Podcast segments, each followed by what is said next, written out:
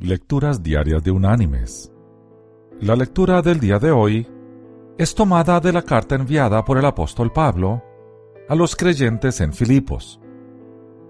Allí en el capítulo 1, en el versículo 6, el apóstol escribió, Estando persuadido de esto, que el que comenzó en vosotros la buena obra, la perfeccionará hasta el día de Jesucristo. Y la reflexión de hoy se llama La rosa adentro. Un cierto hombre plantó una rosa y la regó fielmente, y antes de que floreciera, la examinó. Vio que el capullo pronto florecería, pero notó espinas en el tallo y pensó, ¿cómo puede tan bella flor provenir de una planta cargada de tantas espinas afiladas?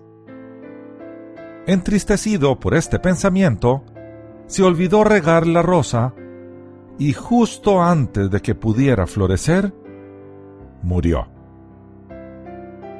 Así pasa con mucha gente. Dentro de cada alma hay una rosa. El problema está en que muchos de nosotros nos miramos a nosotros mismos y vemos tan solo las espinas, nuestros defectos. Nos desesperamos pensando que nada bueno puede salir de nosotros. Descuidamos regar lo bueno y esto eventualmente muere. Con las personas que nos rodean, somos iguales.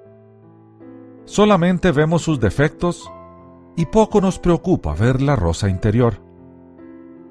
Como alguna gente no puede ver su propia rosa, alguien más tiene que mostrársela.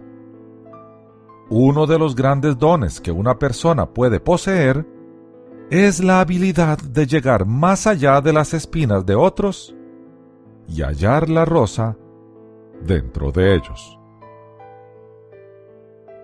Mis queridos hermanos y amigos, esta es una de las características del amor mirar a una persona, conocer sus verdaderas fallas y aceptar a esa persona en nuestra vida. Todos nosotros somos un paquete que viene con rosa y espinas. No se vale apreciar la rosa y despreciar las espinas. Las personas que nos rodean claman a gritos que las aceptemos como son. Nosotros clamamos a gritos el ser aceptados como somos.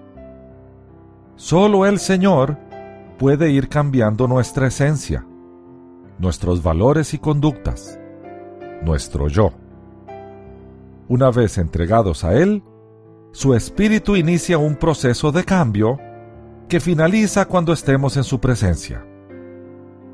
Mientras tanto, apreciemos la obra que Dios hace en los demás y busquemos la rosa que está en cada uno.